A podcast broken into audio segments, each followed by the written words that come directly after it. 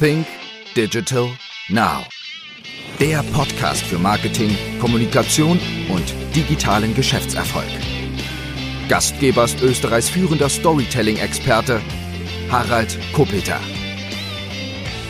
Hallo und herzlich willkommen zu einer neuen Ausgabe von Think Digital Now. Mein heutiger Gast ist Sarah Yvonne Elser und für alle, die Sarah Yvonne nicht kennen, darf ich sie nun kurz einmal vorstellen. Sie studierte Journalistin und ehemalige TV-Reporterin, gründete ihr Unternehmen TechWell Tool, mit dem sie mit ihrem Team als Nerd-Dolmetscherin komplexe Lösungen, Produkte, Innovationen so zu vermitteln versucht, dass sie verstanden und angenommen werden. Sarahs Ziel Unsicherheit gegenüber neuen Technologien zu überwinden, sicherzustellen, dass niemand zurückbleibt auch wenn es darum geht, Innovationen zu verstehen. Seit 2019 ist sie auch Dozentin an der Fachhochschule Fresenius. Hallo und herzlich willkommen, Sarah.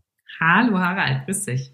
Sarah, du bezeichnest dich als Nerd-Dolmetscherin. Wie darf man das verstehen oder wie, wie ist deine Definition von Nerd-Dolmetscherin? Ich glaube, man kann es mit der Situation ganz, ganz gut klar machen. Es gibt ja diese, ich nenne die immer ganz liebevoll, diese Sheldon Coopers dieser Welt, also aus dieser wunderbaren äh, Big Bang Theory Serie. Das sind so Tüftler, das sind so geniale Köpfe, so Ingenieure gerne. Auch in dem Fall war es ja ein Physiker, aber oder ist es ein Physiker, aber ähm, so kann man sich ungefähr so einen Urtypus an Nerd oder auch weibliche Nerd äh, vorstellen. Und wenn die anfangen loszulegen, dann steht man manchmal im Alltag dran und denkt so, oh mein Gott, ich bin ja sowas von dumm. Also da ist man, ich höre zu und ich merke, wie mein IQ von Minute zu Minute sinkt, wenn ich denen zuhöre, weil ich denke, okay, ich bin doch wirklich doof, weil ich die einfach nicht verstehe.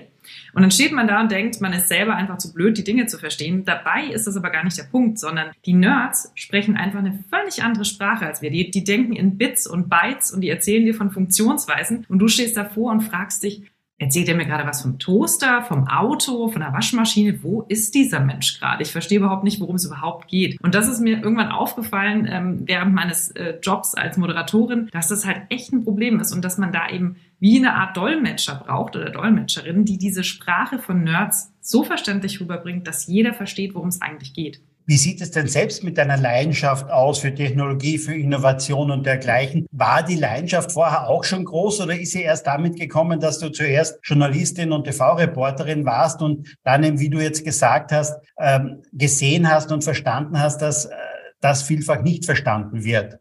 Also ich musste ja gerade ein bisschen grinsen, weil ich war tatsächlich, ich habe einen Bruder, einen älteren, und ähm, mein Bruder hat früher mal, wenn wir Überraschungseier äh, bekommen haben, dann hat er die Sachen zusammengebaut und ich habe die Schokolade gefuttert. So viel zum Thema, wie, wie gern ich mit Technik zu tun hatte. Also ich war auch noch nie jemand, der da irgendwie so ein Early Adopter oder sonst irgendwas war. Ich hatte ewig einen Röhrenfernseher. Also ich bin überhaupt nicht der technische Mensch. Aber deswegen glaube ich, dass ich ein perfekter ähm, Konterpart bin für die Nerds, weil ich eben dieses andere Thema ziemlich gut verstehe, nämlich Kommunikation. Und das habe ich tatsächlich gemerkt bei meinem ersten Interview. Ich muss dazu sagen, ich hatte auch mal ein Praktikum bei, bei Audi damals und da war ich dann tatsächlich begeistert. Das war auch eher so eine Notlösung.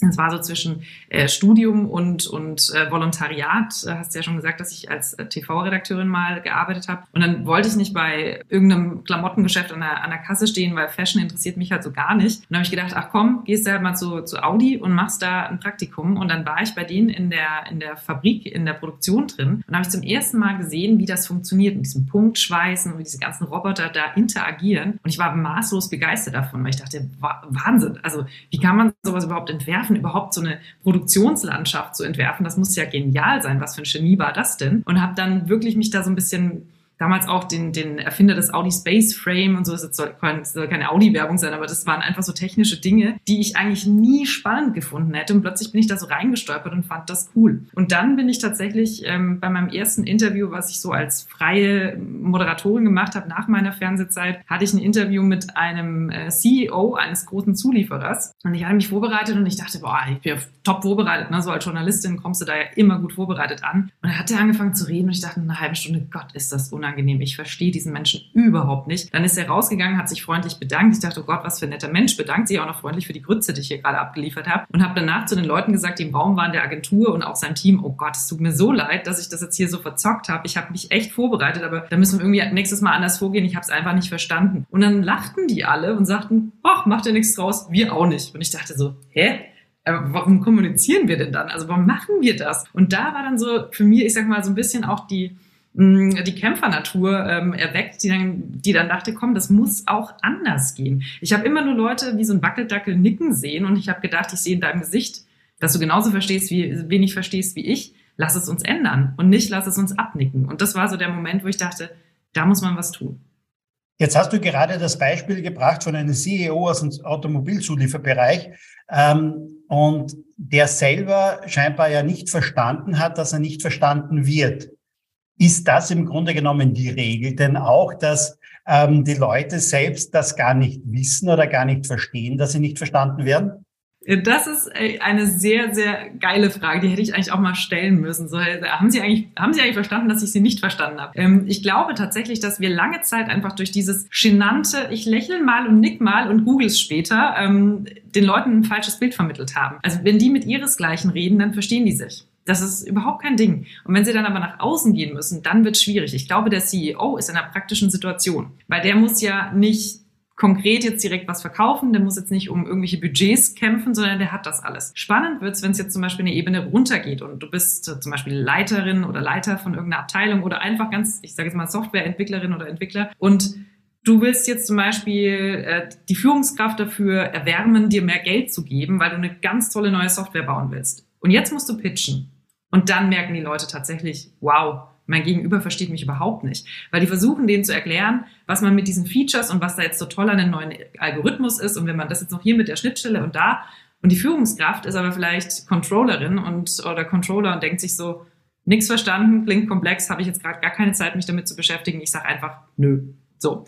Ähm, ich mache ich mach lieber, dass die, die Kaffeeautomaten ausgetauscht werden, weil das verstehe ich ja wenigstens. Da verstehe ich den Mehrwert auch für mich. So, und das ist das Grundproblem. Die erklären dir immer in Funktionsweisen, was sie da Dolles machen und nicht im, im Mehrwert, was am Ende rauskommt. Und in solchen Situationen merken die brutal, dass es nicht funktioniert, dass sie irgendwie nicht verstanden werden. Aber ich glaube, dann denken die meisten immer, oh, die haben zu wenig Informationen, ich muss denen mehr Informationen geben. Und die denken dann nicht, oh, die haben nichts verstanden, ich muss denen die richtigen Informationen geben. Ist ein tolles Beispiel auch. Also wir haben ja kurz vorher miteinander gesprochen ähm, über mein Buchprojekt, weil ich gerade ein Buch schreibe und darin gibt es auch eine Geschichte. Oh, sind wir jetzt der Teaser, Harald? ja, Buch? Ach, genau, toll. richtig, richtig. Aber ich habe da drin eine Geschichte, nämlich geschrieben auch. Ähm, es gibt einen österreichischen Liedermacher, Wolfgang Ambros. Ich weiß nicht, ob du ihn kennst. Ich kenne den, natürlich. Kennst du natürlich. Mittlerweile über 70 Jahre alt. Wir sagen noch Liedermacher dazu. Heutzutage sagt man Singer-Songwriter oder so etwas. Aber er hat einmal ein Lied geschrieben, das nennt sich Du verstehst mich nicht. Und äh, der zweite Satz geht weiter, mir kommt sogar vor, du hust mir nicht zu, du schaust nur blöd. Und kürzlich habe ich das Lied wieder mal gehört und dann kurze Zeit später auch einmal einen zweiten Satz, ein Interview von der Diagonale. Das ist ein, ein ähm, ja, da geht es ein Filmfestival in Graz. Nicht? Und der Organisator sagte, es geht darum, dass sich die Leute oft zu wenig die Frage stellen, ich, ich verstehe mich nicht. Sollte man sich nicht öfters einmal auch die Frage stellen, verstehe ich mich denn selber überhaupt, damit mich andere verstehen? Ja, also ich glaube, die, diese Awareness, von der du gerade sprichst, übrigens, äh, ich, also wirklich, ein, ein, ich mag diese Lieder. Ich bin ja da echt ganz oldschool unterwegs. Meine Eltern haben sowas immer gehört, deswegen äh, ist er mir ein Begriff. Und ich mag sowieso euren Dialekt wahnsinnig gerne, deswegen äh, super cooles Beispiel.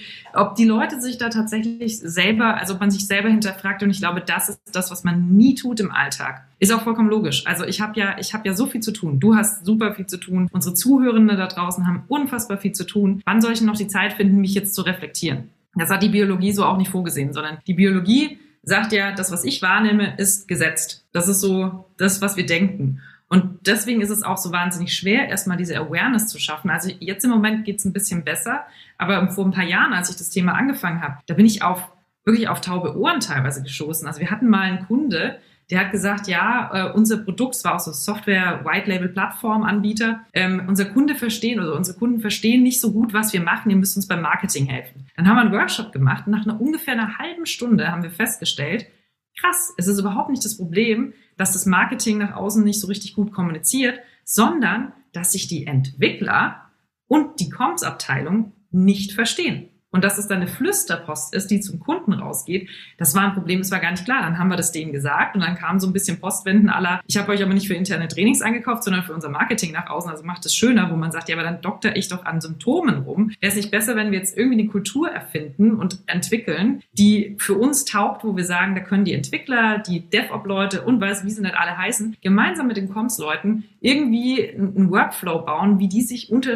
unter äh, gegenseitig verstehen können. Und das ist was zum Thema Thema frage ich mich selber, ob andere Leute mich verstehen.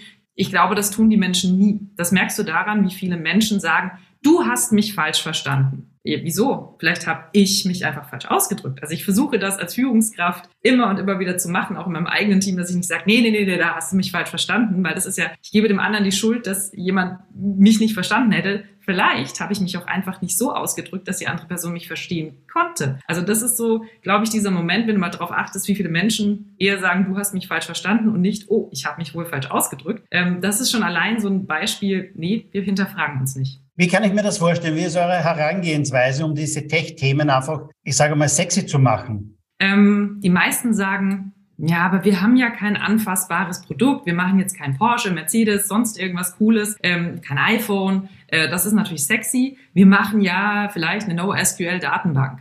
So, das war tatsächlich ein reales Beispiel. Eine NoSQL-Datenbank für alle Techies da draußen. Ich finde es auch cool. Aber für alle Nicht-Techies da draußen, zerbrecht euch nicht zu sehr den Kopf darüber, was das jetzt ist. Dann steht man nämlich dran und sagt, okay, wie macht man jetzt auch noch filmisch so ein ja, so ein nicht greifbares Produkt greifbar. Also eine Datenbank ist nicht, das sind Nullen und Einsen in Kästchen sozusagen. Grundsätzlich. Und dann sind wir rangegangen und haben gesagt, okay, und das ist ein, ein Grundtipp, den ich hier schon mal geben kann. Was ist denn ein Alltagsproblem? Was man damit lösen kann. Noch gar nicht so genau das Businessproblem, erstmal nur ein Alltagproblem. Dann sagten die, ja, manchmal ist es ja so, kennt ihr vielleicht, wenn ihr einen Urlaub buchen wollt, dann äh, gebt ihr eure Daten ein auf der Seite und dann ist vielleicht kurz, weil ihr unterwegs seid in, der Bahn und gerade beschließt, dass ihr keinen Bock mehr auf alles habt und wollt Urlaub buchen und plötzlich ist das Internet kurz weg. Grüße gehen raus an die Deutsche Bahn, reales Beispiel. Ähm, und dann merkst du plötzlich, Mist, jetzt muss ich den ganzen, ganzen Kram wieder von vorne eingeben. Wie ätzend ist das denn? Und dann ist es so, dass NoSQL-Datenbanken, warum auch immer es jetzt mal dahingestellt ist, dafür ist der Podcast nicht da, aber die helfen dir, dass sozusagen deine Daten selbst bei einem kurzen Internetausfall zwischengespeichert werden. Und wenn das Internet wieder da ist, kann der Kunde oder die Kundin einfach weiter eingeben. Dann habe ich gesagt, Mensch, das ist ja großartig. Und mit so einem Beispiel mal reinzugehen, so sagen, hey, jeder kennt das Problem, nervt komplett ab. Du hast deine 148-stellige äh, Kreditkartennummer eingegeben, hast die Prüfnummer auch noch rausgekramt und gerade willst du auf Buchen drücken und zack, ist alles weg. Musst alles wieder von vorne eingeben. Was für ein nerviger Moment. Da brauchst du schon Urlaub, nur weil du Urlaub buchst. So, und wenn wir das dann erklärt haben und sagen, hey, eine NoSQL-Datenbank kann das, und jetzt überlegt mal, was damit in eurem Business ähm, möglich ist. Und dann haben wir die quasi abgeholt rübergeführt. Und dann wird's halt auch sexy, weil dann merkst du, was du an Mehrwerten durch diese Datenbank generieren kannst. Und dann hast du auch die Business Cases und dann hast du auch das Verständnis, dass die Leute dir auf diese Reise, Kommunikation ist ja kein Endprodukt, sondern ein Prozess, dass sie dir da folgen können. Also im Grunde genommen geht es im Wesentlichen auch immer darum, Zahlen, Daten und Fakten umzuwandeln in eine gute Geschichte, oder? In eine gute Geschichte und natürlich damit auch die richtigen Emotionen zu triggern. Also die beste Geschichte, die mich nicht interessiert. Also ich habe keine Ahnung. Ich weiß nicht, Harald, weißt du gerade, was im Königshaus abgeht mit Megan und Co. und hin und her? Ich weiß es nicht. Ist bestimmt eine saugute Geschichte, die für jede Klatschblätter irgendwo da draußen spannend ist. Mir ist das total Hupe, ob der Harry und die Megan sich da jetzt verstehen oder nicht. Diese Geschichte interessiert mich nicht, weil sie mich emotional überhaupt nicht toucht. Wenn jetzt aber jemand kommt und mir erzählt, hey, da war einer, der hat so eine total geile Innovation gehabt, aber kein Mensch hat sie verstanden und äh, fünf Jahre später hat er es endlich äh, hinbekommen und hat jemand gefunden und jetzt ist er ganz erfolgreich geworden, dann toucht mich diese Geschichte schon per se, weil ich das irgendwie denke, ach, das ist ein spannendes Beispiel aus meinem Leben, aus meinem Alltag, ich habe damit was zu tun. Also dieses Relationship, wie es so schön im Englischen heißt, ich relate etwas zu jemand, ich stelle eine Verbindung her, das ist das Allerwichtigste. Also wenn ich jetzt randomly irgendwelche Alltagsthemen nehmen und sagt zum Beispiel, meistens sind es ja, muss man jetzt einfach sagen, männliche Zielgruppen bei uns. Und wenn ich dann sage, ach, kennen Sie das auch? Sie stehen im Shoppingcenter und die Schuhe gibt's nur in folgender Farbe, dann steht da auch jeder dran und sagt, kenne ich nicht, macht meine Frau immer, bin ich nicht dabei, interessiert mich nicht. So, bevor jetzt alle wieder ähm, schimpfen, dass ich jetzt hier gerade in Klischees denke, es ist halt so, die, die Mehrzahl sind männliche ähm, äh, Zielgruppen.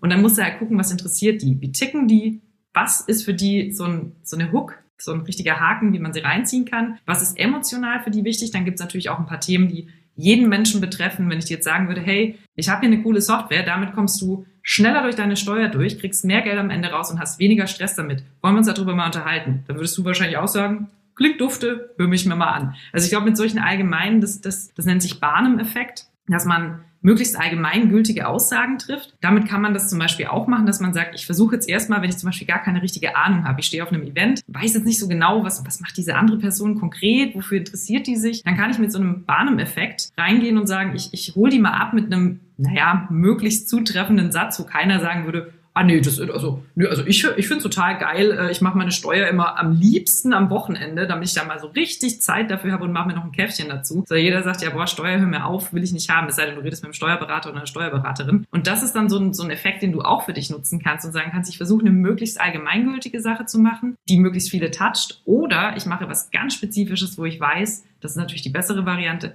genau das zieht meine Zielgruppen an mich ran und in die Geschichte rein. Wie geht ihr mit diesem Spannungsfeld um, beziehungsweise mit dem Feld? Äh, gehen wir davon aus, es ist ein mittelständisches Unternehmen irgendwo, 100 Mitarbeiter, 200 Mitarbeiter oder so etwas. Ähm, Leiter IT natürlich nicht, ist sehr stark drinnen in den Produkten und das alles. Mit dem muss ich natürlich über Zahlen, Daten und Fakten mitunter sprechen, aber die Entscheidungsperson wiederum der ist vielleicht ein bisschen älter, der weiß nicht über, äh, mit dem muss ich ja ganz anders kommunizieren mitunter auch. Bei dem darf ich vielleicht nicht diese Fachausdrücke verwenden, darf nicht äh, so viele ähm, Anglizismen verwenden und, und, und. Wie, wie kann man mit dem Feld umgehen? Hm. Die ähm, Zahlen, Daten, Fakten höre ich immer wieder. Ja, aber am Ende sind es doch Zahlen und Daten und Fakten, die mich überzeugen. Dann sage ich nein, am Ende ist es ein Gefühl, das dich überzeugt. Ich hatte das mal in einem, in einem, ähm, in einem Workshop bei uns, das war so witzig. Da hat auch einer der Teilnehmer dann gesagt, weil ich gemeint habe, wie werden, ich erzähle dann immer, gibt's auch in meinen Keynotes, erzähle ich dann immer, wie eigentlich unser menschliches Hirn funktioniert. Und dass wir, kurz zusammengefasst, funktioniert unser Hirn so, wenn wir was zum ersten Mal sehen, erleben, wahrnehmen, dann nehmen wir nicht nur, also als ich dich kennengelernt habe, habe ich nicht nur den Harald wahrgenommen mit Stimme, Aussehen, sonstige Sachen, Betonungen, sondern ich habe auch gleichzeitig eine Emotion dazu abgespeichert. Das ist was ganz Geniales von uns aus der Evolution her, weil wenn du das früher überlegst, wir waren ja früher Steinzeitmenschen, kommst du da aus deiner Steinzeithöhle raus und dann steht auf einmal so ein Säbelzahntiger vor dir und du denkst so, öh, ja, gut oder schlecht? Das könnte im Zweifel eine Sekunde zu lang gedauert haben. Wenn du das jedes Mal wieder neu überlegst, hast du jedes Mal wieder die neue Chance, dass er dich dann doch erwischt, weil du zu lange überlegst. Und deswegen hat sich die Evolution was Tolles ausgedacht und hat gesagt, Mensch, Harald kommt raus, sieht einmal den Säbelzahntiger, sieht die langen Fangzähne, sieht die Krallen und das Hirn macht automatisch Alarm. Und dann kommt so ein sogenannter somatischer Marker. Ich erkläre das für Techies immer, das ist wie ein Tag. Also wie ein Tag kommt dann drauf, uh, schlecht, nicht wieder aufsuchen, Gefahr, weg davon. Und der bleibt. Und alles, was dem ähnlich ist, bleibt. Das war eine evolutionäre, geniale Programmierung unseres Hirns, wenn man so will. Und das ist jetzt der Grundfaktor, von dem wir immer ausgehen, dass wir sagen, alles ist im Prinzip über diesen Tag, über diesen somatischen Marker gesteuert, sprich über die Emotion, die wir zu einer Sache, einem Gegenstand, einem Ort haben. Und das habe ich dann gerade erklärt gehabt in dem Workshop und dann sagte der, ähm, weil ich gesagt habe, wir sind also alle, ob wir es wahrhaben wollen oder nicht, nicht rationale Menschen, sondern uremotionale Menschen. Und dann sagte der Manager in diesem Workshop, also, ne, ich bin nicht emotional. Fragen Sie mal meine Frau, die beschwert sich darüber immer. Und dann sage ich, ja, aber wie entscheiden Sie sich denn? Ja, ich mache da, also ich mache da immer meine Pro- und Kontralisten. Dann ich gesagt, ach so. Und nach dieser Pro- und Kontraliste wissen Sie wirklich ganz genau, was die richtige Entscheidung ist, oder haben Sie nur das gute Gefühl, jetzt eine richtige Entscheidung treffen zu können? Er hat ungefähr den Rest des Tages nicht mehr wirklich mit mir geredet, weil er, glaube ich, drüber nachgedacht hat. Aber es ist genau das. Zahlen, Daten und Fakten geben uns das Gefühl von rationalen Entscheidungen, das Gefühl von Sicherheit. Und da muss ich natürlich vielleicht mit dem einen oder anderen, gerade Techies fühlen sich wohl mit Zahlen und Daten, also versuche ich da ein bisschen mehr einfließen zu lassen. Und mit anderen, du kannst auch keine One-Fits-All-Kommunikation machen, so wie du es gerade sagst. Mit anderen muss ich wiederum anders kommunizieren. Das heißt, ich versuche die sogenannte Flughöhe einfach mal hoch und mal runter zu skalieren, zu sagen, okay, der Techie fühlt sich wohl, wenn er irgendwo mal eine Zahl hört ähm, und der, der, vielleicht der Manager auch, aber vielleicht brauche ich die etwas älteren Leute, müssen das mal ein Gesamtverständnis machen. Dann, dann lasse ich vielleicht auch mal Informationen weg. Das ist übrigens eine geniale Art zu kommunizieren, mal was wegzulassen, sodass die Leute diese wenigen Informationen gut verarbeiten können. Weil das ist auch eine Emotion, wenn ich was neu finde und mich haufen Leute zu mit irgendwelchen Informationen, dann ist mein Gehirn überfordert. Und dann kommt was? Ein Tag drauf, der Überforderung heißt. Und das ist auch eine negative Emotion. Und deswegen ist es ganz schlau zu sagen, guck mal, wer vor dir sitzt, versuch wirklich zielgruppenspezifisch zu rauszufinden, was ist eine gute Emotion für die, wo willst du hin, Zielemotionen festlegen. Okay, den einen will ich überzeugen, den anderen will ich begeistern, was muss ich tun, welche Informationen muss ich droppen, in welcher Richtung, um da jeweils an diese Zielemotionen zu kommen, dass am Ende alle sagen, High Five, das Ding ist eine gute Sache, da investiere ich. Gibt es große oder wesentliche Unterschiede, wie ich mit einer Zielgruppe Mann kommuniziere und wie ich mit einer Zielgruppe Frau kommuniziere? Oh, da müssen wir, glaube ich, jetzt einen Geschlechtsforscher fragen, weil äh, ich glaube, die Hardware von uns Menschen ist ja tatsächlich das Gehirn in der Funktionalität erstmal gleich. Es gibt natürlich, wenn man sich damit beschäftigt, mit der Hirnforschung tatsächlich unterschiedlich stark aktive Areale. Also wenn man zum Beispiel schaut, wir Frauen sind ja tatsächlich gut da drin, Dinge zu observieren und wahrzunehmen und die Zwischentöne wahrzunehmen. Auch das hat was mit Evolution zu tun. Wir mussten, wenn wir in der Höhle waren und äh, quasi aufgepasst haben auf den Nachwuchs, auf den Stamm, mussten wir alles kleine, feine wahrnehmen, um zu sehen, wo entstehen Schwierigkeiten, wo gibt's Gefahr. Ein Jäger und Sammler dagegen musste sich natürlich fokussieren können auf ein, zwei, drei Sachen, die da draußen passieren. Wenn da ein Reh vorbeikommt oder der Säbelzahntiger, den muss man erwischen. Das heißt, dann ist die Umgebung ausgeblendet und dieses eine Ding ist wichtig. Und das ist natürlich was Evolutionäres, was wir mit uns rumtragen. Und das ist bei dem einen mehr, bei dem anderen weniger ausgeprägt, aber grundsätzlich ist das natürlich ein Unterschied. Ich glaube, wenn man mit Männern und Frauen diskutiert oder spricht, es ist grundsätzlich so, ich sag mal, absenderabhängig ist auf jeden Fall ein Unterschied. Ich sag schon auch, dass wenn ich jetzt als Frau irgendwo reinkomme, das muss man einfach klar sagen, man muss mit mehr Worten, es gibt ja auch Studien dazu, ich muss mit mehr Worten, mit mehr Wissen überzeugen, als andere von einem anderen Geschlecht. Ähm, und es ist auch so, dass zum Beispiel Frauen, egal wie viel Redeanteil sie haben, im Prinzip immer als mit mehr Redeanteil eingeschätzt werden. Dazu gibt es ganz spannende Studien. Das heißt, wenn eine Frau gleich viel redet wie ein Mann, schätzen trotzdem alle die Frau als, die hat doch mehr geredet ein. Und das ist eine sehr interessante Sache. Und ich glaube, da gibt es tausend Unterschiede. Trotzdem sage ich, in der Grundfunktion funktionieren wir alle gleich. Das heißt, ich würde da gar nicht einen zu großen Fokus drauf legen, weil wenn du die Mechanismen nutzt, wie Kommunikation im Hirn funktioniert, vor allem das mit diesem Tag und dem somatischen Marker, hast du schon mal 90 Prozent richtig gemacht. Der Rest ist Feintuning. Und jetzt eine kurze Unterbrechung in eigener Sache und in wichtiger Sache mitunter. Denn für alle Unternehmer, für alle Führungskräfte da draußen gibt es immer einige Themen, die aus meiner Sicht besonders wichtig sind. Und das sind die Themen einfach Sales, Marketing, Kommunikation und Unternehmertum. Und dafür gibt es Jahr für Jahr den Fresh Content Kongress. Und es gibt heuer den sechsten Fresh Content Kongress in Graz am 20. April. Und da kommen wieder ganz, ganz tolle Speaker nach Graz. Es wird ein Tag werden voller Inspiration, voller Motivation für dich, für dein Business mit vielen frischen neuen Ideen. Mit dabei sind beispielsweise Martin Limbeck, einer der stärksten, größten Vertriebspersönlichkeiten aus dem deutschsprachigen Raum. Mit seinem neuen Buch Dodoland und mit seinem Vortrag dazu. Es wird mit Sicherheit ganz, ganz toll werden. Mit dabei ist Felix Tönnissen. Viele von euch kennen ihn vielleicht als Start-up-Coach aus Höhle der Löwen auch, äh, wo er die Teilnehmer mitunter gecoacht hat von der Bühne, von verschiedensten Veranstaltungen. Er ist mit dabei zum Thema Marketing. Ein geborener Verkäufer mitunter, wobei es ja so ist, als geborener Verkäufer, du musst nicht als Verkäufer geboren werden, sondern du kannst als Top-Verkäufer dich einfach trainieren lassen auch mitunter, beziehungsweise dich dazu entwickeln, ist mit dabei Philipp Semmelroth. Philipp Semmelroth, ein Unternehmer, der ein, ja, ein Unternehmen, zwei Unternehmen mitunter aufgebaut hat, irgendwann diese Unternehmen verkauft hat und jetzt sein Wissen aus über 20 Jahren als Unternehmer weitergibt in den verschiedensten Vorträgen, in den verschiedensten Coachings mitunter, aber auch auf der Bühne. Und das wird er auch beim Fresh Content Kongress machen. Mit dabei ist Yvonne de Barg zum Thema Körpersprache. Körpersprache ist in Verhandlungen, in der Kommunikation ein ganz wesentliches Thema. Und wenn wir schon im Bereich der Kommunikation sind, da ist es natürlich auch ganz, ganz wichtig, richtig rhetorisch gut drauf zu sein. Und das ist das Spezialgebiet von Michael Ehlers, einer der bekanntesten Rhetoriktrainer aus Deutschland. Und ich werde einiges zum Besten geben von meinen 151 Stories, die es demnächst auch als Buch geben wird mitunter. Und das alles von 9 bis 18 Uhr beim Fresh Content Kongress am 20. April in Graz. Alles weitere findest du auf www.fresh-content-kongress.com. Wir sehen uns. Bis dann.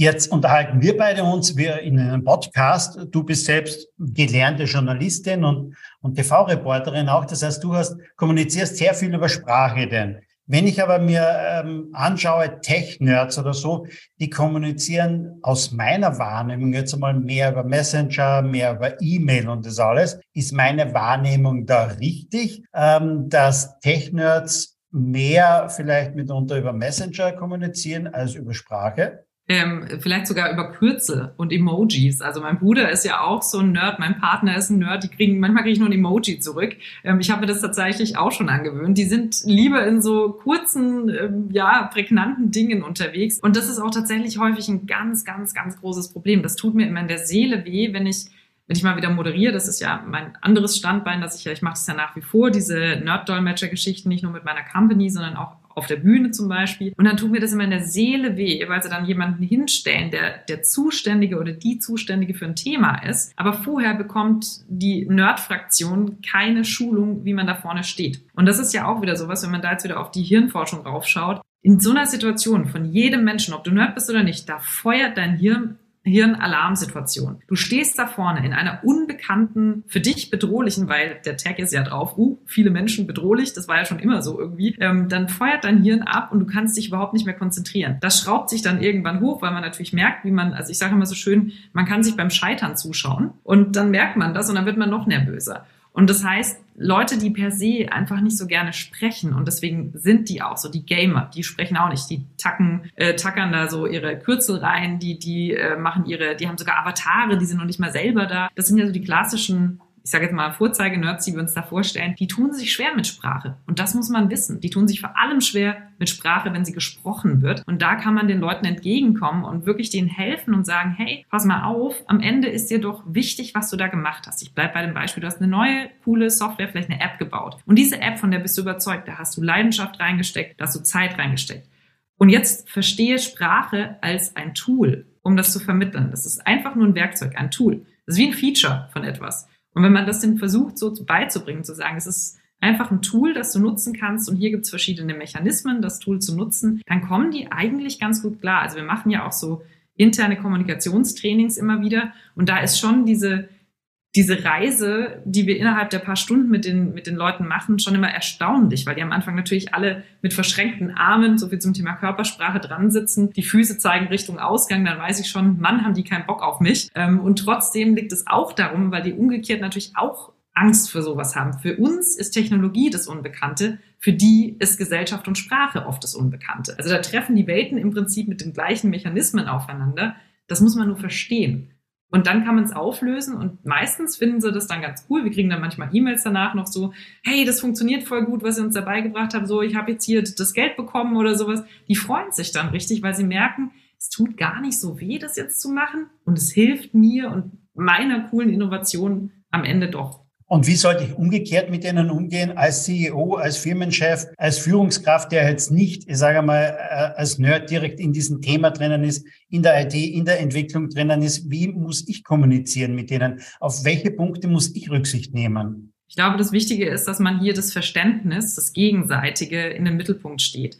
Den Leuten einfach sagen, hey, ganz ehrlich, ich finde es mega cool, das sage ich ja auch immer. Ich sage, ich finde es so cool, was ihr da macht sorry, dass ich jetzt nicht ganz verstehe. Ich versuche es aber zu verstehen, weil ich es echt cool finde. Ähm, vielleicht helft ihr mir dabei. Also um Hilfe bitten ist ja auch eine, ein Trick in der Kommunikation, weil das uns auch wieder hier unsere menschlichen Urinstinkte triggert. Und klar, da kommt es jetzt mir auch zugute, wenn ich als Frau sage, hey, kannst du mir helfen? Dann ähm, ist es natürlich nochmal eine Verstärkung des Effekts. Aber auch ein CEO, von dem die was sowas gar nicht erwarten und der zeigt plötzlich dieses Interesse. Das ist das. Ich glaube, Nerds sind vor allem Menschen, die es toll finden, wenn du dich für sie interessierst und für das, was sie tun. Also nicht für sie als Person, weil das ist, glaube ich, auch schon wieder für die ein bisschen weird, aber für das, was sie tun, weil die sind ja per se, finde ich, Nerds sind die Menschen, die mit größter Leidenschaft und Begeisterung an etwas arbeiten. Also ich sehe das wirklich viel an denen und das, das finde ich so toll. Die sitzen da wirklich und tüfteln tagelang. Du musst es mal, also ich weiß nicht, ob du jemand beim Coden mal zugeguckt hast. Das ist für mich noch schlimmer als eine Steuererklärung. Das sind ja Zahlen, Befehle, Zeichen und ich denke mir so, Alter, du sitzt da den ganzen Tag vor dem Ding. Ich würde bekloppt werden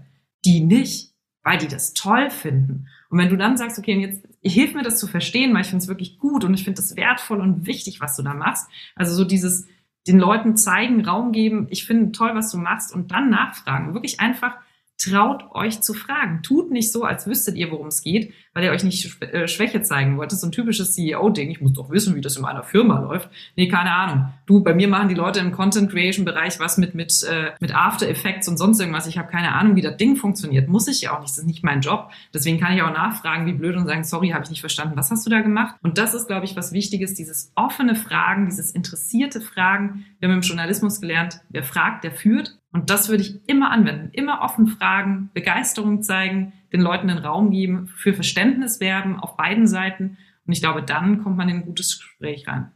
Um in ein Gespräch reinzukommen, muss ich die natürlich auf den richtigen Kanal mitunter den erwischen auch. Also auf welchen Kanälen sind welche Personen unterwegs? Auf welchen Kanälen muss ich vielleicht wie sprechen? Gibt es da aus deiner Sicht große Unterschiede dabei? Was stellst du so fest von LinkedIn angefangen über Facebook, Instagram, TikTok? Was wird wo gesprochen und was kommt wo an? Also ich glaube, die Nerds zu erreichen ist monster schwierig. Das stellen wir auch immer wieder fest. Ich glaube, das haben auch viele, die in dem Bereich ähm, HR unterwegs sind, die zu bekommen. Das sind die Raritäten äh, des deutschen Arbeitsmarktes, an die ranzukommen. Die sind natürlich auf, auf Plattformen unterwegs wie Reddit, wie Twitch, wie sonstige Sachen, die ich wahrscheinlich auch noch nicht mal kenne, weil ich da selber ja nicht unterwegs bin. Ähm, Twitter ist, glaube ich, bei denen absolut immer noch angesagt, wo wir normallos irgendwie denken, oh, auch das mir geht das zu schnell. Die, die Nerds, die ich kenne, die lieben das, weil es kurz, prägnant, zack, zack, zack, hier kurz ein paar Zeichen raus. Ähm, das finden die super. Und da sind die zum Beispiel, glaube ich, auch sehr stark unterwegs. Ich glaube, LinkedIn hat sich in der Zwischenzeit so weit rumgesprochen, dass da auch viele sind. Ich glaube, die krassen, die krassen, krassen Nerds wahrscheinlich immer noch nicht, weil das für die schon wieder zu viel Selbstdarstellungsgedöns ist. Mögen sie, glaube ich, nicht Instagram. Kann ich mir nicht vorstellen, dass man da gut Leute erreicht. Ähm, TikTok ist, glaube ich, jetzt was, wo man halt ich sage mal, im Consumer-Bereich wahrscheinlich sehr gut Technologie rüberbringen kann.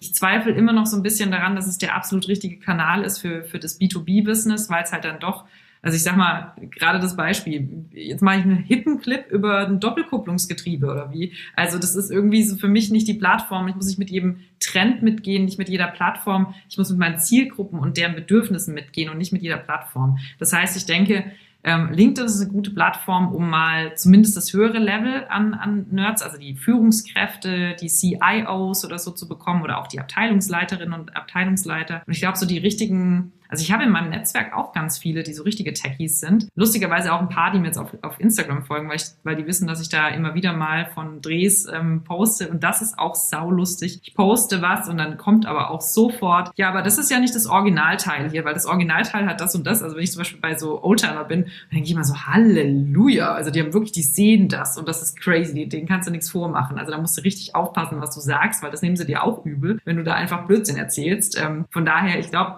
die beste Plattform Plattformen sind wirklich Twitter, Reddit, ähm, LinkedIn, um da mal reinzugehen. Und wie gesagt, Twitch, das ist natürlich auch was, wobei sich das auch schon wieder fast kommerzialisiert hat. Und dann müssen wir mal fragen, wo die so hingehen. Ich weiß es auch nicht so genau. Jetzt, was mir immer auffällt, ist so, wenn ich so auf LinkedIn mir Personen ansehe oder ich bekomme eine E-Mail oder aber ja auch eine Oldschool, eine Visitenkarte, da stehen damit Untertitel oben und Berufsbezeichnungen, die kenne ich nicht, die habe ich noch nie gehört und ich muss mitunter googeln, was machen diese Menschen denn eigentlich? Wieso machen die das? Haben die denn niemand im Unternehmen, die einmal nur sagen, bitte schreib doch mal auf deine auf deiner Visitenkarte, gib in deiner Signatur doch auch etwas rein, was jeder versteht. Denn du kommunizierst ja da draußen auch mit Menschen, ähm, wo man jetzt eigentlich auch wissen sollte, die verstehen das nicht mitunter. Woher kommt sowas und warum machen die das? Aber ich glaube, das ist ja so eine Kultur. Also ich würde mal behaupten, es gibt total viele Sachen, die man auch nicht versteht, wenn man nicht in der Branche ist. Wenn man zum Beispiel, ein gutes Beispiel ist die Küchenbranche boah, was es da alles für komische Semi- und sonstige Chefs gibt und dann noch gibt's den irgendwas Sommelier und den nächsten und du denkst dir auch, was genau bist du jetzt und wir andererseits müssen wir auch ehrlich sagen, schmücken wir uns ja auch gerne mit irgendwelchen fancy Begriffen, die dann vielleicht andere wiederum nicht verstehen. Also wenn ich jetzt sagen würde, ja, der CVD, das ist zum Beispiel so ein Ding, das hau ich manchmal raus, weil das natürlich aus meinem aus meinem, aus meiner Bubble, aus meiner Branche von, von früher kommt. Aber wenn ich jetzt irgendwo hier sage, der CVD, dann gucken die mich auch an und sagen, was ist denn ein CVD? So, ach so, Entschuldigung, ein Chef vom Dienst. Jeder, der in der Medienbranche ist, weiß, was ein CVD ist. Also ich glaube, das ist was, was mit Kultur zusammenhängt, was gar nicht böse und absichtlich ist. Ich glaube auch nicht, dass man allein von der Visitenkarte verstehen kann, was ein Mensch immer macht. Und das ist ja auch das Schöne, dafür haben wir ja noch Das ist das, was ich gesagt habe, den gesamten Prozess an Kommunikation. Also ich würde es mir auch manchmal, ich muss auch immer nachfragen, was macht denn ein Data Scientist? Und dann hast du ja auch manchmal Leute, ein CIO und wo ist der Unterschied zum CTO? Und im einen Unternehmen ist es so, im anderen ist es so. Es gibt ja auch keine klare Abgrenzung, wer macht das so. Dann gibt's noch den, einmal ist der CIO der Chief Innovation Officer. Ach so, sorry, ich dachte, du wärst der Chief äh, Information Officer. Also auch da, ich glaube, das ist so ein, so ein Verwirrungsding. Das wird natürlich immer schwieriger, je spezieller man wird, je spezifischer man wird. Ähm, aber ich glaube, dass das tatsächlich eher sowas ist, wo man sagt, schreib doch deinen Titel rein und dann schreib doch irgendwo auf dein Profil, was du machst. Weil dann kann ich es ja schnell erkennen und kann sagen, ah, Data Scientist, der macht hier das und das und das und das und speziell im Bereich XY. Und dann weiß ich doch schon, ah, das ist die Person interessant oder halt nicht interessant. Was sind so die großen Herausforderungen, die zu euch kommen oder womit Unternehmen vorwiegend jetzt einmal zu euch kommen oder womit die mitunter konfrontiert sind? Ähm, ganz oft sind es wirklich so Zuliefererbranche, ähm, die halt Produkte, Lösungen haben, die nicht greifbar sind, die nicht physisch sind oder die gar nicht ist sichtbar sind. Also ein Doppelkupplungsgetriebe ist äh, ein physisches Produkt, das ist ein, ein, ein sichtbares eigentlich, aber es wird halt unsichtbar, wenn es ins Auto eingebaut wird. Und dann kommen die natürlich und sagen, hm, wir haben da aber was und eigentlich ist es ganz cool, weil wir haben jetzt nicht mehr nur die Komponente, die wir zuliefern, sondern wir sind sogar noch ähm, auf der Systemebene vom Auto. Das heißt, wir machen die Elektronik noch, wir machen die Steuerung noch mit vom Antriebsstrang und so weiter und so fort. Und das alles darzustellen, fällt den Leuten meistens schwer, weil da haben wir immer das Problem, ähm, um Goethe zu zitieren, entschuldigen Sie, dass mein Brief so lang ist, ich hatte so wenig Zeit. Also wenn man selber mal die Informationen hat, fällt es uns, das tut ja richtig weh, das kennen wir auch. Ne? Das ist, wenn du dein Buch schreibst. Ah, wenn dann einer sagt, nee, ja, das ist ein bisschen zu lang, das Kapitel, dann denkst du, ja, aber da steht doch noch nicht mal alles drin und ich könnte doch noch. Und weil wir halt so gewohnt sind, Informationen zu geben und Informations-Eichhörnchen und Junkies sind, ähm, finden wir das natürlich auch toll, diese Informationen zu haben. Aber da dann zu sagen, okay, Reduce to the max, was ist das Wichtige? Was für, für was wollt ihr stehen? Wie wollt ihr wahrgenommen werden? Und was kann dieses Produkt? Was ist der Mehrwert für eure Zielgruppe oder die Mehrwerte? Und sich darauf zu fokussieren, das ist so das eine. Und das andere ist, dass wir halt viel auch intern mithelfen. Wir haben jetzt gerade zum Beispiel einen neuen Kunden. Da geht es darum, dass eine Reorganisation stattfindet und dann muss eine IT-Abteilung mit einer Tech Accelerator Abteilung zusammenkommen. Und für alle, die, die sich da aufhalten in diesen äh, beiden Bereichen, wissen, das ist eine krasse Herausforderung, weil die IT-Abteilung hat die große Aufgabe, Infrastruktur sicherzustellen, aufzubauen, abzusichern, Dinge zu bauen, die langfristig in ein, in ein, in ein Ökosystem reingehen, die eine Landschaft, eine IT-Landschaft abbilden. Das ist deren große Aufgabe und auch IT-Security. So, und dann kommen die Tech Accelerator und die schreien, haben alle ihre Hoodies an, wo drauf steht Disruptive. Ja, und dann kommen die und sagen, hey, ich mach mal das und mach mal das und mach mal das und alle so, äh, da clasht's jetzt aber. Und das sind natürlich auch so Situationen, wo wir dann dazukommen, wo wir halt versuchen zu sagen, okay, was ist denn die neue Identität? Wie seht ihr denn aus? Was sind denn eure gemeinsamen Werte? Wie sieht denn die Kommunikation untereinander aus, aber auch nach draußen? Und das sind dann so spannende Sachen, wo ich sage, das geht dann fast über die reine Kommunikation raus, weil das natürlich auch viel mit Kultur zu tun hat, aber da ja Kommunikation Teil der Kultur ist, passt es dann am Ende doch wieder ganz gut zusammen. Aber jetzt, um zu bleiben bei diesen Automobilzulieferer, von den Kunden wird er ja verstanden, oder? Also er braucht diese Übersetzung im Grunde genommen auch wieder für vielleicht eine andere Zielgruppe, nämlich für seine Umgebung, ähm, ja, um, um fürs Recruiting oder dergleichen auch um da Leute zu erreichen, um denen es begreiflich zu machen, was gemacht wird. Weil von seinen Kunden wird er ja wahrscheinlich gut verstanden, oder? Hast du eine Steuerberaterin oder einen Steuerberater? Klar. Das heißt, du bist Kunde von einem Steuerberater. Ja. Weißt du jetzt ganz genau, wie die das machen mit der Steuer, welche Software, wie das funktioniert, wie man eine Steuer komplett macht, wie man bilanziert? Weißt du das hundertprozentig genau? Hast du das komplett? Nein, weiß ich nicht. Interessiert mich Siehste. auch nicht. Das ja. ist es. Warum? Weil ja. du das ja einkaufst. Das ist auch so. Ich, ich sag, also ich verstehe deutlich mehr und liebe Grüße an meine Steuerberaterin, die ist wirklich großartig, die hat ganz viel Geduld. Ähm, aber ich verstehe nicht mal die Hälfte, was die da machen. Wo ich sage, Leute, dafür habe ich euch doch, ihr seid doch meine Spezialisten. Und dadurch, dass gerade die Zulieferer im Normalfall Spezialisten für einen Bereich sind, werden die eingekauft mit dem Wunsch und der Hoffnung, dass sie das Problem lösen. Wie die das konkret machen, ist Hupe. Ja, das darf nicht ja, aber die, kosten. Die verkaufen, in dem Fall verkaufen die ja ihre Teile auch wieder an Technikern. Also wenn ich das Getriebe habe, dann habe ich davor den Motor nicht und habe hinten also die Verteilerachse oder so etwas. Das sind auch wieder beide Techniker. Da spreche ich ja von Techniker zu Techniker. Beim Steuerberater ja, aber ein Motoren, Branchen. Genau, aber ein Motorenentwickler ist nicht dasselbe wie jetzt zum Beispiel ein Softwareentwickler, der dann auf der Fahrzeugebene der Steuerung arbeitet. Das sind schon wieder andere. Das sind Fachbereiche. Ja, klar. Und das ist ja, das, das ist ja die spannendste Herausforderung. Unsere Technologie Technologien sind so komplex geworden, dass du für ganz viele verschiedene Bereiche super viele Spezialisten zusammenholen musst. Und das heißt nicht nur, weil das alles Techies sind, dass der eine Spezialist den anderen Spezialist versteht. Wie gesagt, beim Steuerberater, der, das kann ja sein, dass wie, oder noch besser bei Anwälten. Du hast nicht einen Anwalt oder du hast nicht einen Arzt. Du hast einen Allgemeinarzt. Aber wenn du ein spezifisches Problem hast, gehst du zum Chirurgen. Aber der Chirurge oder der, der, was weiß ich was, der Podologe oder sonst irgendwas, der ist zum Beispiel nicht das gleiche wie ein Gastroenterologe, ja. Die haben alles, sind alles Ärzte. Du kannst ja sagen, wieso ist er doch alle Ärzte? Ihr guckt doch alle Mensch an. Ja, aber der eine hat das eine Spezialgebiet und das andere das andere. Das heißt, im Zweifel würde der Podologe und der Gastroenterologe, die würden sich gar nicht verstehen. Wenn jeder in seinem Bisselbassel da spricht, dann verstehen die sich nicht. Und so ist das auch. Also du kannst natürlich, du hast ein größeres Verständnis, das heißt, du musst nicht ganz so tief abtauchen und tief liegen und sagen, hey, NoSQL-Datenbank, damit kannst du zwischenspeichern oder sowas. Dann gehst du halt eine Stufe höher. Aber das ist auch so ein Fehler in der Tech-Kommunikation, zu denken, hey, das sind Gleichgesinnte, das sind auch Techies, die verstehen mich doch. Nee, die haben ein ganz anderes Themenfeld als du. Und im Zweifel verstehen die zwar Ansätze deutlich besser und können dir viel schneller und eher folgen, aber die haben nicht denselben Wissensstand wie du, also kannst du den nicht voraussetzen. Kann ich das von der Tech-Kommunikation eigentlich jetzt umlegen? Auch, du hast vorher erwähnt, das Beispiel mit äh, der Gastronomie, mit der Küche und das alles. Auch da gibt's ja ähm, jetzt einmal viele Köche, die verschieden bezeichnet werden und, und, und. Genauso wie in der Medizin oder dergleichen. Kann ich das alles so umlegen auch, dass die in etwa alle das gleiche Problem haben mitunter? Hast du eine neue Business-Idee, Harald? Kann ich eure Ich denke mal, in der Medizin ist es doch ähnlich, oder? Da wird es, es ja doch ähnlich sein, würde ich jetzt einmal annehmen, als, als wie in dieser, als wie in der Tech-Welt mitunter. Und genauso wird es in jeder, jeder von uns ist in einer eigenen Blase. Du hast vorhin erwähnt, in der Medienwelt CVD, nicht weiß jeder in der Medienwelt mitunter, ähm, was gemeint ist. Auch ich komme aus der Medienwelt, aus einem Verlag. Ich weiß, CVD weiß ich, was gemeint ist und jeder von uns ist in einer gewissen Blase jetzt einmal. Und auf der einen Seite bin ich da drinnen natürlich wie du äh, in, in IT, in Software und dergleichen. Nicht? Und da habe ich die gleichen Probleme wie wahrscheinlich natürlich auch in dem Bereich von Medizin und das alles, oder? Auf jeden Fall. Also das ist auch, wir haben ähm, letztes Jahr einen Kurs veröffentlichen dürfen, so ein LinkedIn Learning zum Thema Tech-Kommunikation. Und dann haben mich zwei Leute danach angeschrieben und gesagt, also waren zwei Frauen, die gesagt haben, äh, eigentlich hat es mein Mann gehört, aber der hat es immer laut gehört. Dann habe ich mitgehört und ich bin überhaupt nicht in der Technologiebranche.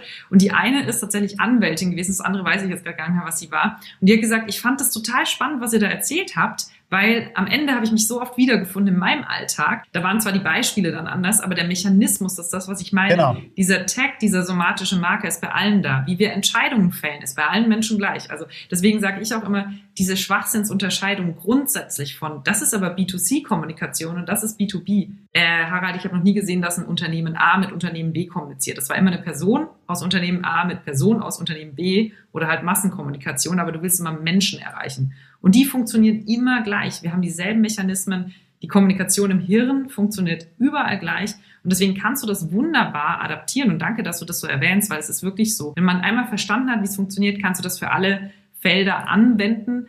Es ist natürlich einfacher für die Leute, wenn du selber ein bisschen Background-Ahnung hast, also wenn du selber Journalist bist und du gehst dann rein und machst diese Kommunikationsgeschichten, machst dann Medienkommunikation, also untereinander, oder du bist Mediziner und machst MedTech oder Med-Kommunikation, ähm, dann ist es einfacher, wenn du ein Grundverständnis hast, wo Problematiken aufkommen können. Das ist ja ein Erfahrungswert, den du auch mit reinbringst, zum Beispiel bei der Anfrage, wie gesagt, mit dem Tech Accelerator und der IT-Abteilung habe ich gleich gesagt, uh, ohne dass ich da genauer gehört habe, was er eigentlich möchte. Ähm, und dann habe ich gleich gesagt, oh, das ist aber eine Challenge. Ähm, eine tolle und das Team ist super, deswegen freue ich mich drauf. Aber ich konnte sofort adaptieren und, und ähm, abstrahieren, was ist das Hintergrundproblem. Und dann hilft es, dass du ein Branchenkenner bist, aber du musst kein Experte sein. Dafür sind ja die anderen alle da. Also da bin ich vollkommen bei dir. Ich sage auch immer, B2B äh, bedeutet bei mir das Ganze mit hartem P geschrieben, People to People, weil so wie du es sagst, ne, das sprechen immer Menschen mit Menschen äh, und Menschen kaufen von Menschen und Menschen verkaufen an Menschen.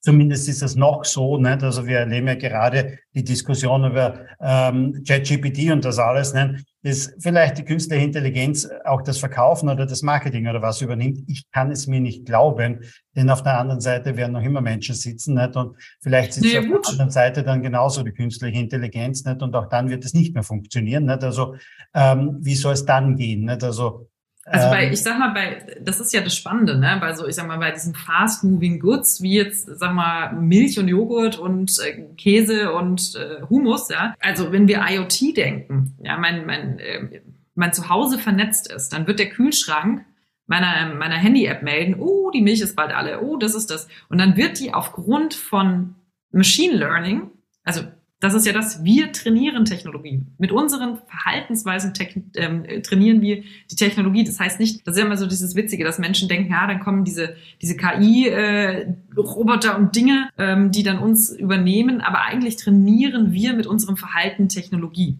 und KI vor allem, Machine Learning vor allem. So, und dann kann ich mir schon vorstellen, dass du plötzlich gar keine Rolle mehr spielst, weil du ja einmal gesagt hast, du, folgende fünf Kriterien sind bei der Milch für mich wichtig, darf nicht mehr als 1,8 Prozent haben, auf keinen Fall von der Marke, weil die macht äh, irgendwie schlechte Werbung und äh, finde ich nicht gut, weil nicht nachhaltig ähm, und was weiß ich was. Und dann scannt dir deine KI das ab und sagt, okay, die Milch ist fast leer, bestelle neu, ah, die ist gerade aus, vergleichbares Produkt. Das kennt man von Amazon, wenn man da drauf ist. Ne? Menschen, die sich für das interessiert haben, haben sich auch für das interessiert. Vielleicht schlägt dir dann die App noch vor, hey, du hast doch neulich den Hummus probiert, willst du nicht auch noch das Baba Ganoush ausprobieren? So, dann, dann, dann bist du da eigentlich nicht mehr wirklich mit drin. Das kann schon sein, aber ich glaube, es gibt so viele Abteilungen und gerade hier ist B2B wichtig, weil das sind eben nicht die fast-moving Goods, die man sich fürs, fürs, für den Kühlschrank bestellt, sondern das sind komplexe Lösungen.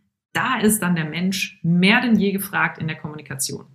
Ja, liebe Zuhörer, also wenn ihr da tiefer rein wollt, wir verlinken natürlich klarerweise in den Show Notes drinnen auch die Website zur Sarah und ähm, auch da könnt ihr dann reinschmökern mitunter. Und äh, wir versuchen auch, wenn wir den Link bekommen zum LinkedIn-Kurs hin, das ist mit Sicherheit auch eine spannende Sache, werde ich mir selber dann ansehen. Du hast mir vorher erzählt, 90 Minuten oder was, wie lange geht der, glaube ich, oder? Genau, 90 Minuten ist aber wunderbar, weil es äh, ein Audio-LinkedIn-Kurs ist. Das heißt, wenn du mal wieder, Harald, unterwegs bist oder äh, die Zuhörenden draußen unterwegs sind, im Stau stehen, sonst irgendwas, kann man unfassbar gut nebenbei hören einfach. Also wenn euch meine Stimme jetzt nicht nach den 45 Minuten auf den Keks gegangen ist, dann hoffe ich, dass es auch nach 90 Minuten nicht so ist, weil natürlich spreche ich den Kurs auch selber und äh, genau, kann man einfach nebenbei abhören. Dann ich hoffe und zumindest war das Feedback bis jetzt so, dass man da einiges mitnehmen kann.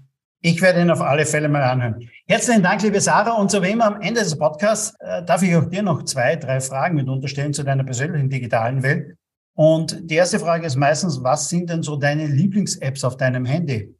Oh, meine absolute Lieblings, äh, zwei Lieblings-Apps. Äh, Lieblings-App Nummer eins, äh, Google Maps. Ich bin so ein orientierungsloser Mensch, das ist unfassbar, wie so eine Weinbergschnecke. Ich weiß nie, wohin ich muss, deswegen Google Maps mein, mein Lebensretter, auch wenn es manchmal spinnt. Ähm, und meine zweite Lieblings-App ist ähm, tatsächlich Audible. Deswegen habe ich dich so gefragt, was du als letztes gelesen hast. Ich bin nämlich tatsächlich auch nicht so der Lesemensch, also ab und zu mal, aber das ist wirklich so, das muss in der Entspannung sein, dadurch, dass ich so viel unterwegs bin, mag ich das einfach wahnsinnig gerne, Podcasts und Audiobooks zu hören. Und das ist meine zweite Lieblings-App, wirklich Audible. Audible und natürlich die Podcast-App, da einfach die Dinge zu hören, die ich interessant finde. Ja, Audible bin ich selbst Abonnent seit, ich weiß nicht, zehn Jahren oder so etwas. Sehr, sehr lange mitunter schon und ähm, habe auch dort ja mit Sicherheit an die 200 Bücher, glaube ich, schon drinnen. Also eine ganze Menge denn auch. Und es wird immer mehr und mehr auch. Zweite Frage mitunter, wenn du vielleicht mal ein kleines Bewegchen verspürst. Gehst du lieber zum Hausarzt oder vertraust du Dr. Google? Ich bin ja, oh, das ist eine fiese Frage für Journalistinnen und Journalisten. Ich bin ja da einfach auch mit so einer Krankheit ausgestattet, die nennt sich Recherchesyndrom. Ich muss ja immer erstmal alles googeln. Und dann komme ich eigentlich schon mit so einer Liste später beim Hausarzt an und sage, ich habe schon mal vorgescannt, was es alles sein kann, folgende Symptome. Und die lachen dann immer schon so, ja, ja, wir gucken uns das jetzt einfach mal selber an, Frau Elze. Also da denke ich auch manchmal, ich bin schlauer als, als die Experten, aber ähm, tatsächlich bin ich tatsächlich in der, Reihenfolge beides. Erstmal googeln, was es alles sein könnte und dann zum Hausarzt rennen und sagen, ich habe da schon mal was vorbereitet. Wir haben viel über Nerds gesprochen und viele Nerds findet dann man mitunter auch auf YouTube, die dort irgendwelche Tutorials machen. Wann hast du dir auf YouTube so das letzte Tutorial mal angesehen, um etwas zu reparieren oder zu installieren? Ähm, tatsächlich habe ich das, wann war das dann? Ähm, vor drei Wochen habe ich mir eins angeguckt, weil ähm, hier bei mir, ich habe so ein Smart Home System und ich habe bei mir so eine Fehlermeldung immer gehabt bei meinem Lichtsystem und dann habe ich mal geguckt, was das sein kann und dann haben die nochmal die App einmal komplett erklärt und dann habe ich den Fehler auch tatsächlich über die Anleitung gefunden. Also von daher, das finde ich auch immer total geil. Anleitungen auf YouTube oder wo auch immer, wo man es sich halt anschaut, richtig, richtig tolle Erfindung.